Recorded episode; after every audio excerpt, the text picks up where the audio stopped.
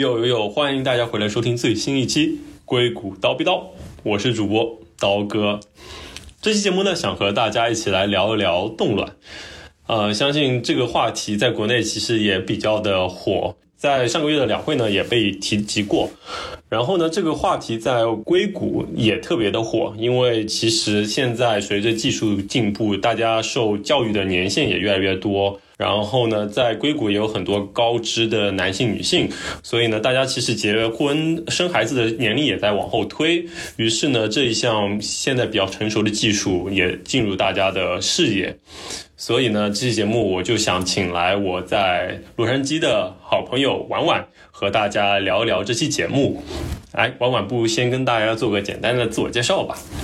嗨，大家好，我是婉婉。呃，谢谢刀哥今天邀请我来参加这个节目，跟大家聊一聊冻卵。因为最近几年，我身边也有越来越多的单身女性朋友们来找我咨询关于冻卵这个情况。因为越来越多的女性事业的发展和她们的生育计划，有的时候可能产生了冲突，所以她们就想有没有别的办法来啊帮自己做出一个在这个生育计划和工作之间能提供一个更多的选择。所以说，呃，我也一直非常想有一个机会，能，嗯，跟大家详细的把关于冻卵的，呃，知识啊、流程啊，所有大家想要了解了解的一切方面的信息跟大家分享一下。因为我自己也是在洛杉矶本地做辅助生殖方面的事情，已经做了很多年了，所以说，呃，还是有一些自己的经验和见解想要和大家分享。所以今天很高兴受到刀哥的邀请。对，非常感谢婉婉的到来，而且我也知道婉婉自己，你亲自也呃经历了这项手术以及这项技术带来的一些对你的影响，所以我觉得你也非常适合能跟大家分享一下你自己的经历，对，所以也非常契合这期主题。对，呃，不过在我们所有节目开始之前，也想跟大家呃先简单澄清一下，就我们俩都不是医生，所以接下来的内容呃会不会特别多涉及跟医学相关的，也不能作为医学的参考。希望大家如果有这方面具体关于医学相关的事情呢，还是以咨询医生为主。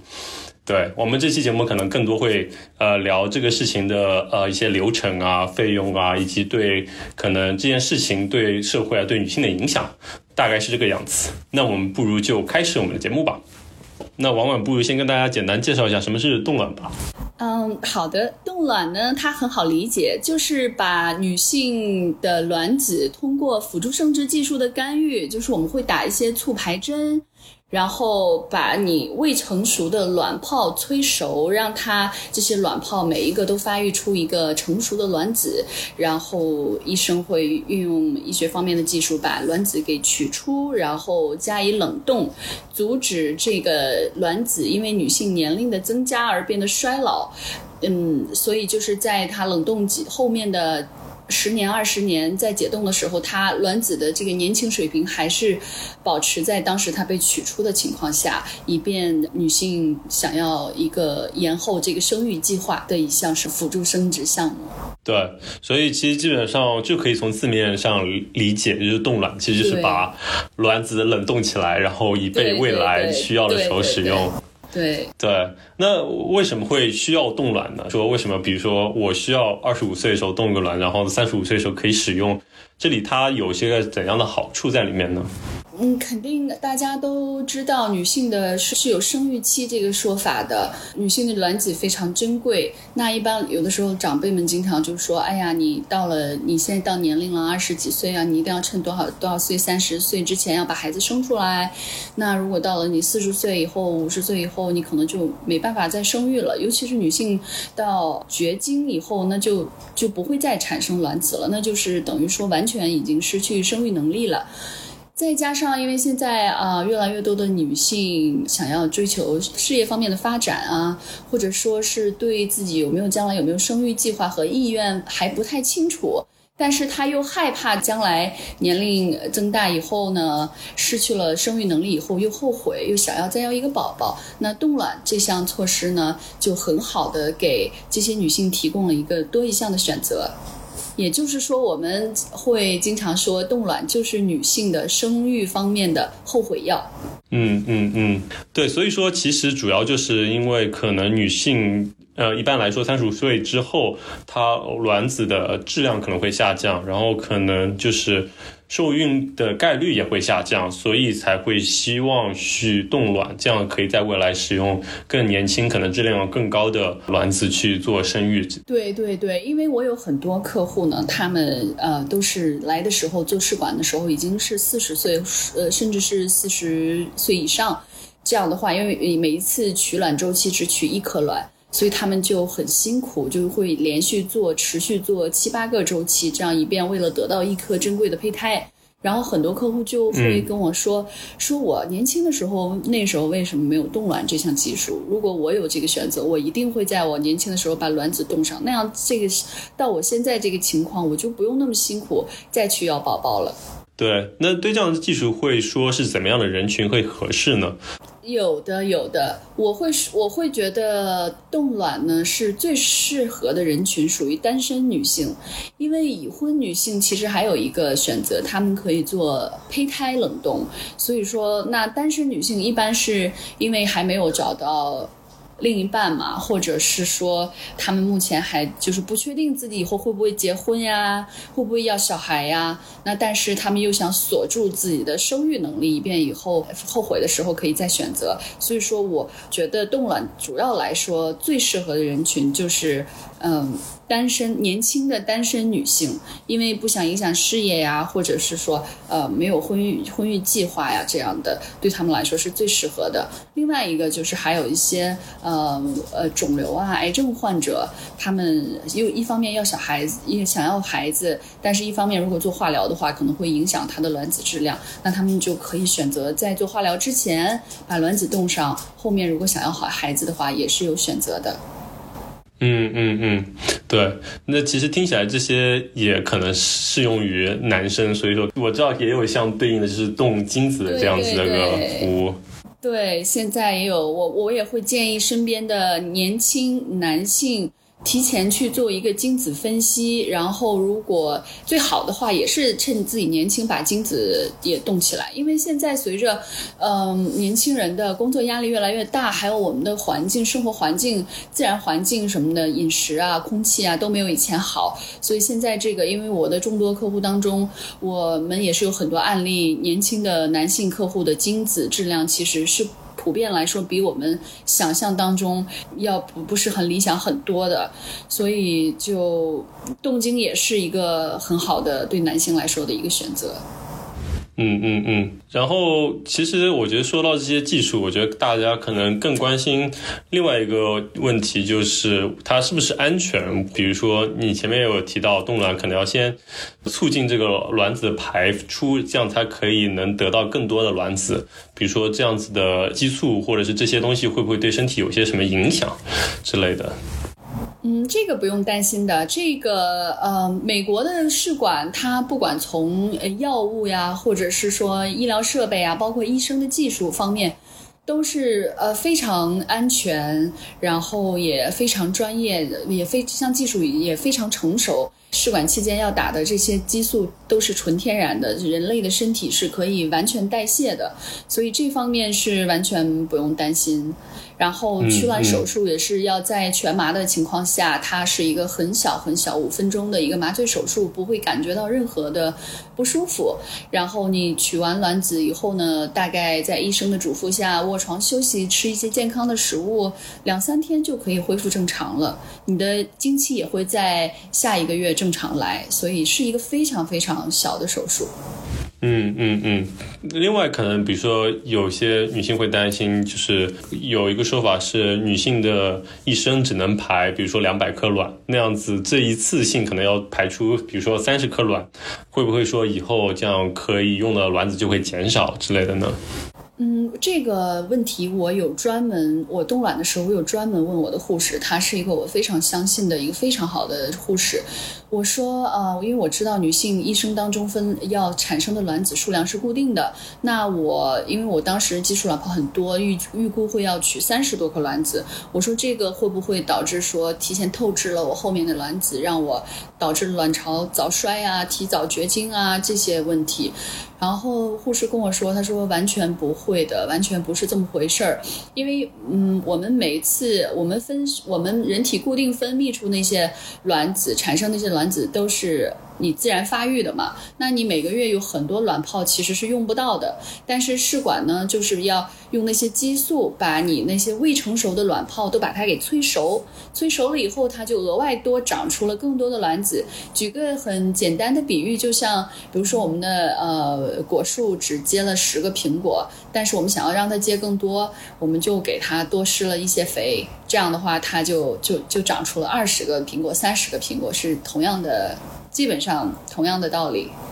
嗯嗯嗯，那那这方面来说的话，会不会有些什么样子的限制？嗯，一般来讲，因为医生会让你提前嗯去做一些激素方面的检查，以及卵巢和子宫方面的检查，然后看你这些前期的数据，如果一切都 OK 的话，那医生会。就会建议你去做，他不会说因为你的年龄啊，或者别的身体状况啊，或者是你是来自哪个地方的，或者已婚未婚这些条件没有任何限制，只是说如果要说你不是卵巢早衰，也就是说医生一看你的指数，你就不可能取出什么卵子，你做了也白做。只要不是这种情况下，医生都没问题的。嗯嗯嗯，那所以说其实那在前期的和医生见面的筛查过程中，其实也可算是可以对自己的一个身体状况有一个大。致的了解，有一个预估，对对对，嗯嗯嗯，对，那听着还挺好的，相当于是先做了一个对自己的检查，也可以提前了解一下自己在生育方面会不会有一些自己需要提前担心的问题。对对对对，对嗯，OK，大概了解了。那不如跟大家再去分享一下这个冻卵的大致流程啊，就比如说，呃，从前期到后期每一步大概都需要做什么。嗯，冻卵的流程其实非常简单。嗯，如果你开始有想要冻卵这个计划的时候呢，就就当下就要马上最好开始吃上一些保健品。嗯，辅酶 Q 十，辅酶 Q 十就是给你的心脑血管方面多提供氧气，然后增强你的卵子质量。还有 DHEA 也是呃鱼油嘛，然后也是要提提高你的卵子质量的。除此之外呢，就是保持运动、戒烟戒酒，不要熬夜，然后多吃高蛋白的食物，这些都是帮助你到时候能有一个比较理想的取卵结果。然后你吃大概三个月或者到半年，当然是越早越好了。其实你要吃一个月的话，它也是有改善的。然后这个时候你就去联系医生，跟医生制定。嗯，冻卵方案一般这个时候医生就会问你下一次月经什么时候来。那你要是说想要进自然周期的话，你下个月经，下次月经一来就可以打上激素药，差不多打十天，那十天以后就可以取卵了，是很快的。如果要是你想说，我来了月经，但是我那那那几天赶不到诊所，那医生就会让你吃上避孕药来控制一下月经时间。你什么时候开始打针，然后医生就会让你提前把避孕药停掉，然后再开始打针，然后取卵就可以了。所以整个的周期大概十到二十五天内是可以做完的，也就是一个月左右吧。如果要说就在预估的多一点，嗯嗯嗯，对。呃，可能更多就是这个前期准备吧，因为这个前期准备听起来就像是，就是跟备孕听起来是差不多的，都就是得戒烟戒酒三个月到六个月，让身上这些可能有毒的毒素都先排掉，然后才可以进行生育。是的。对，是怎么回事？对对，那其实说就是如果有这个冻卵这个打算，其实就得其实要提前三到六个月进行准备，然后也可以提前去跟医生见见面，聊聊情况，对吧？对对对，有这个想法的时候就吃上就行。对，然后其实中间真的要去进行这个呃手术和进行这个整个流程的时候，其实就像你说到，其实在一个月以内其实就可以做完，很快，对，很快。对对对。然后我好像听说，其实最中间这个打这个激素针是需要自己打吗？还是说是就是每次都要去诊所打，还是怎么样？嗯，打针这个事情呢，呃，我也是想好好来和大家呃讲一讲，因为很多女孩子就是很害怕，就说那个针头，嗯，我想到打针就很害怕，怎么样的？其实完全呃没有必要，因为首先那个针呢，它那个针是非常像一支笔一样，像一支钢笔，然后那个针头是非常非常细，基本上你扎到肚皮上是不会有任何感觉的。如果要是痛的话呢，就提前用冰敷一下再扎，是完全没有感觉的。嗯嗯，一般是要自己打，然后也可以选择，如果你离住的离诊所近，你想要每天让护士去诊所让护士帮忙打也是 OK 的。还有一些就是那个破卵针要在一定的必须就是那个说几点几分打，一定要在几点几分打。那个那个针一护士会要求你到诊所亲自让护士来打，也有一些人愿意请嗯有护士执照的人上门来帮忙自己打，所以这个都是看自己的情况来定。但是自己打针这一个环节没有那么可怕，是真的。嗯，对，我觉得的确可能就是需要可能习惯和接受这样的事情嘛，心理建设一下。对，是因为因为想一想，好像是那所以，但是最后的取卵是肯定是要在医医院里进行，对吧？对，取卵，对取卵一定要是在医院，然后当天要空腹，要麻醉嘛。但是它很快，就就非常快，没有什么感觉。嗯，对这个。大概了解这个样的一个流程了，所以然后之后取完卵之后就不需要管了，是吗？就医医院就会负责帮忙冷冻保存。对对，这个冻卵的流程比试管还是要简单一些的，所以就取出卵子就没有别的了，然后是恢复身体就好了。嗯嗯嗯，对。那所以这样大概可能这样的一个流程，就是这个费用会是多少呢？以我的了解，洛杉矶各大生殖诊所一个冻卵周期的费用大概在一万五到两万美金之间吧，中间包含这个药，包含你呃取卵的这个费用，但是是不包含每年的冷冻费的。对，那这个就是在之后每年的冷冻费。大概会是多少呢？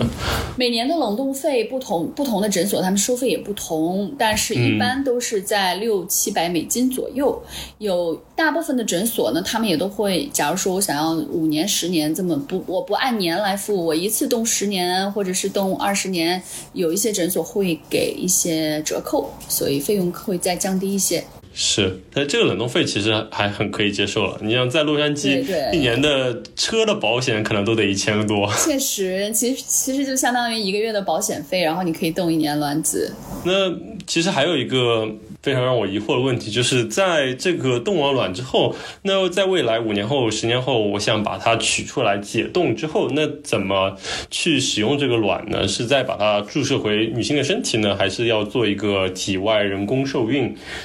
嗯，这个问题特别好。嗯，当你冻了一段时间以后，你想你现在想要宝宝了，那医生就会把你的卵子解冻。因为现在的技术来说，解冻卵子，因为我刚才也有提到，已婚的夫妻的话建议冻胚胎嘛，因为胚胎解冻没有损耗，你冻了一个胚胎，你到时候就能用一个胚胎。但你卵子冻完以后解冻的话是有百分之三十的损耗率的，也就是说我冻了九颗卵子，那我可能解冻以后我就得到六颗卵子。这个时候六颗卵子你还要再去和精子一起在呃试管实验室里做胚胎，然后做出胚胎以后呢，要把它再养成囊，养成囊以后再做 G 呃四十六条那个染色体的 PG PGS 筛查，因为 PGS 筛查也是要有损耗的，所以那你可能到最后只得到了。一颗胚胎或者两颗胚胎，所以这是这个流程。这就为什么要早一点冻卵，因为你取的卵子多，你到时候经得起这个损耗。如果你像，呃，你四十岁去冻的话，也没有必要了，因为你就取一个卵子，你把它冻起来，到时候解冻你什么也没有，对吧？嗯嗯嗯，对对，所以所以解冻之后这系列人工受精的部分，那可能是要在未来再重新收收费，就是对。对对，那是另那是另外的费用，对。嗯嗯嗯，对，那大概可能会是多少费用呢？以现在的价格来说。如果只是冻卵的话，费用我刚刚有提到，大概在一万五到两万美金之间。对对对。如果要是因为如果要是说你现在是有精子方，然后你要用做胚胎，把胚胎冻起来，也就是说你你以后完成这个试管的流程，包括把胚胎移植到体内受呃受孕，嗯呃试管的套餐一般费用大概在三三三万到三万二美金左右吧，就是上差不多再贵个一万美金出头。看看你有没有别的需求，比如说捐精啊，或者是有的人想要找代孕妈妈的帮助啊，所以他那个试管的费用可能稍微因为做的检查更多一些，可能稍微相对来说再稍微高一些，但没有不会高很多，对，四万四万以内都是呃会会包含掉的。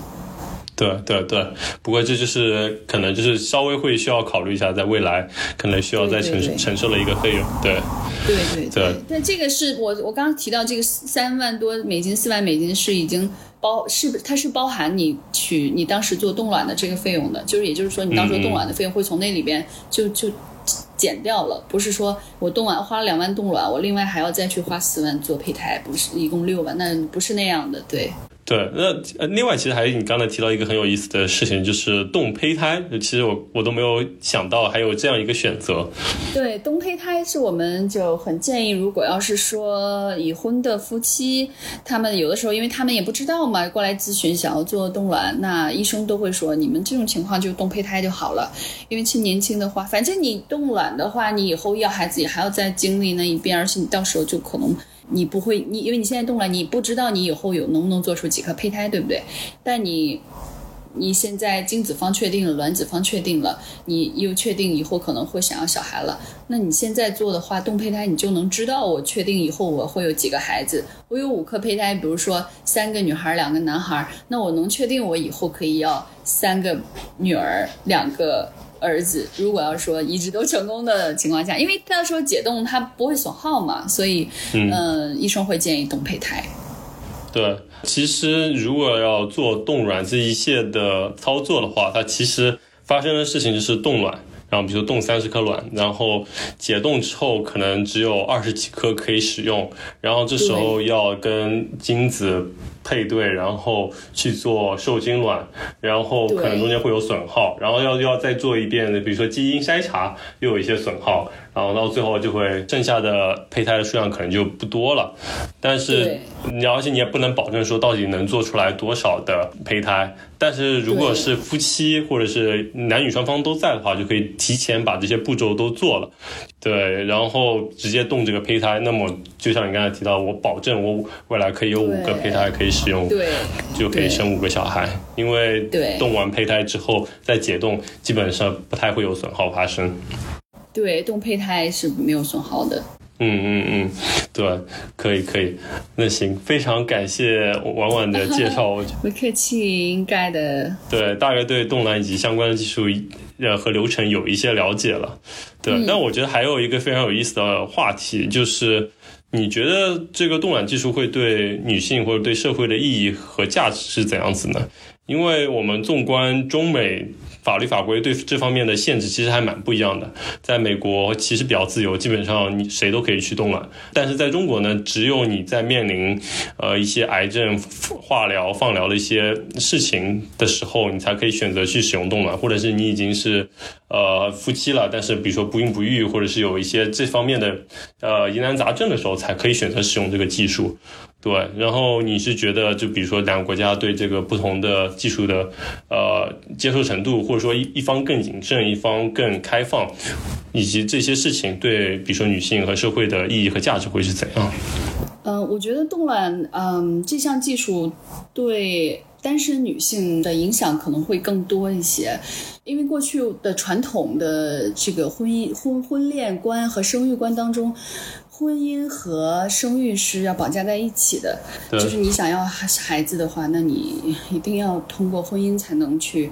嗯，要这个孩子。但是现在如果允许单身冻卵的话，其实。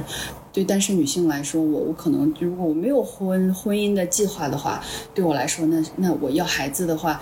会比以前容易很多。呃，这是一个。另外就是说，不管是对已婚还是对单身的女性，冻卵很大程度上也是给了女性将来更多一个选择，然后把这个女性从生育的捆绑当中多多少少的解放出来一些，就是让你更多的更多的女性在你最年轻力壮。的时候，你二十出头到嗯四十岁之间，这这十几年、二十年，你可以更专注的去做你想要去追求的事情，嗯，自我实现啊，供你的事业呀，或者自我发现呐，提高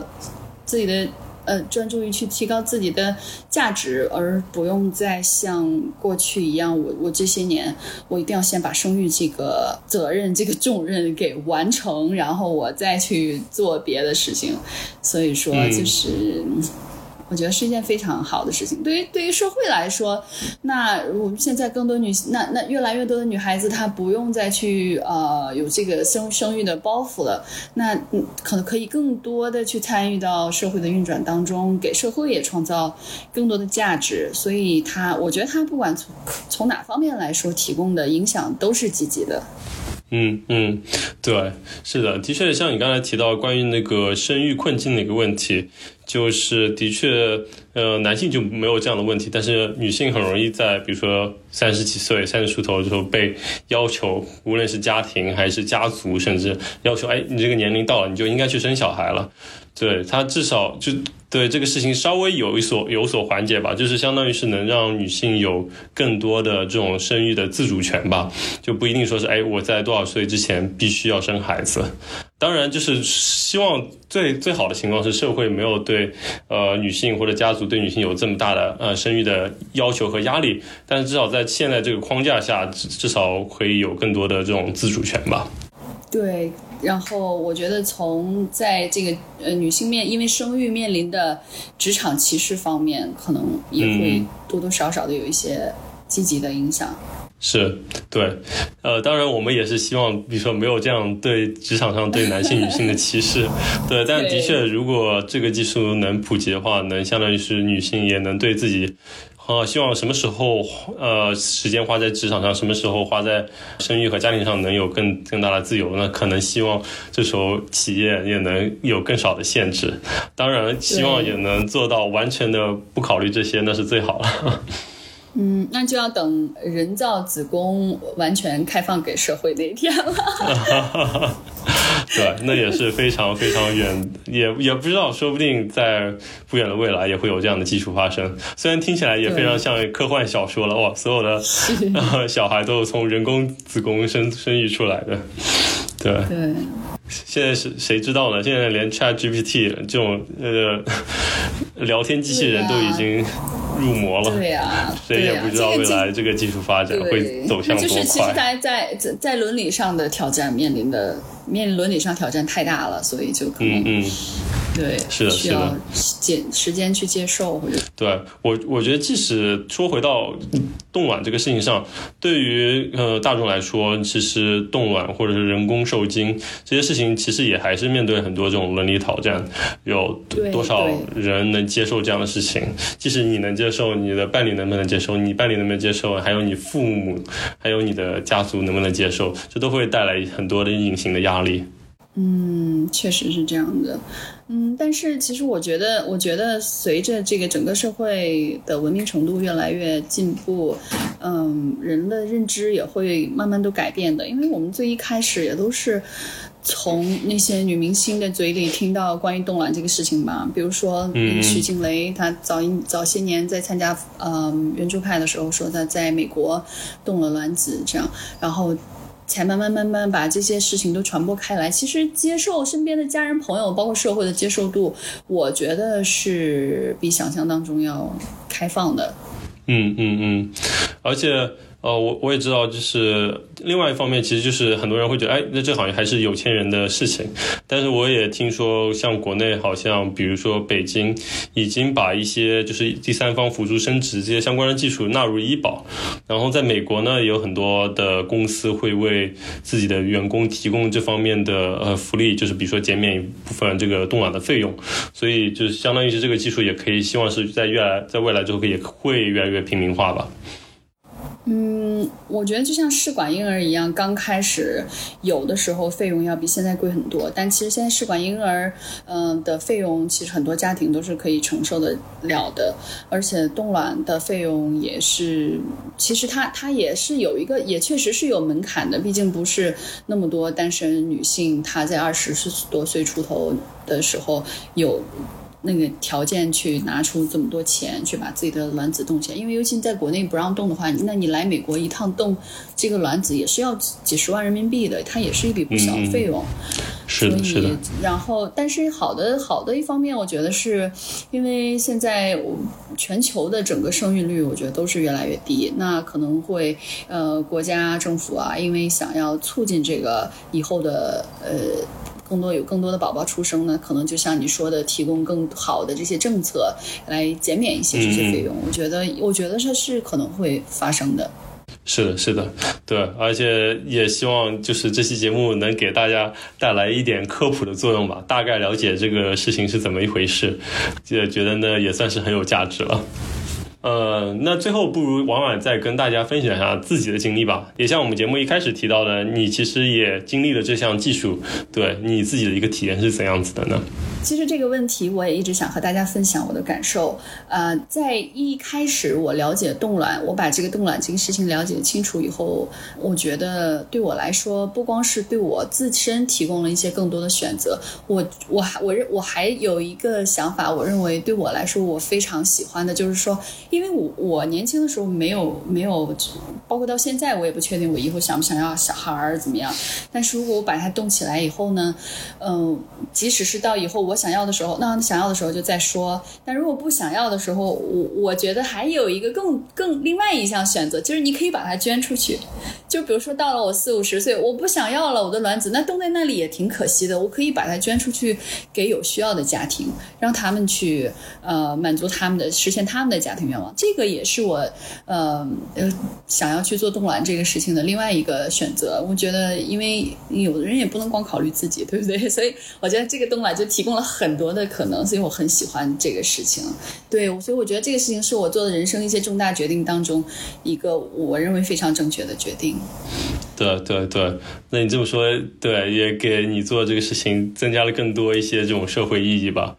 对，因为我最近也看一些新闻，也提到，比如说中国国内，比如说什么精子库告急，就这些其实捐的这些精子啊、卵子，其实都能回馈一些社会，因为会有，比如说不孕不育，我们刚才提到了一些情况，会有很多人可能会有这样的需求，这样也算是帮助了社会有需要的人。对，也非常感谢婉婉的分享。然后我其实也稍微有一点担心，就是不知道我作为男性来去和你来聊一期关于冻卵的节目，会不会有些不太合适？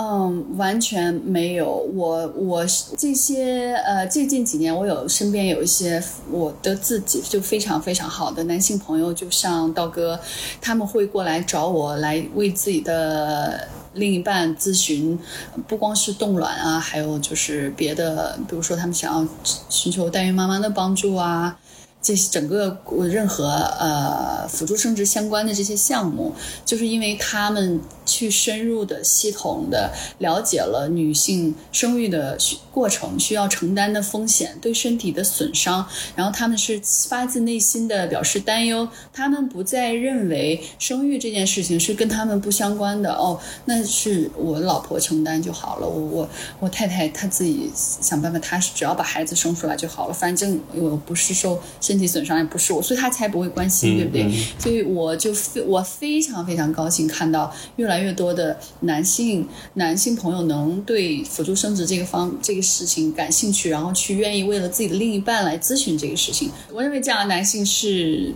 是懂得尊重女性的。对，所以我我我认为不需要感到不舒服啊，我我自己不会感到不舒服，我反倒非常愿意去跟身边的男性朋友来分享这个事情。然后我也认为主动需要想要了解这个事情的男性是非常非常值得称赞的，对，是一个非常好的行为。对你这么说我就放心了，没想到最后还获得了一波称赞，也非常感谢。然后也希望这期节目能给听众朋友们，无论是男性还是女性，都能对这件事情稍微有多一点点的了解吧。那我觉得我们这期分享也是有它的意义了。是，希望能够帮助到大家。嗯嗯，好，非常感谢婉婉的到来，然后也感谢大家的收听。那么我们这期节目就到这里了，大家有什么疑问也可以在评论区留言。那么这期节目就到这里，和大家说再见吧。好的，谢谢刀哥，谢谢大家，拜拜，拜拜。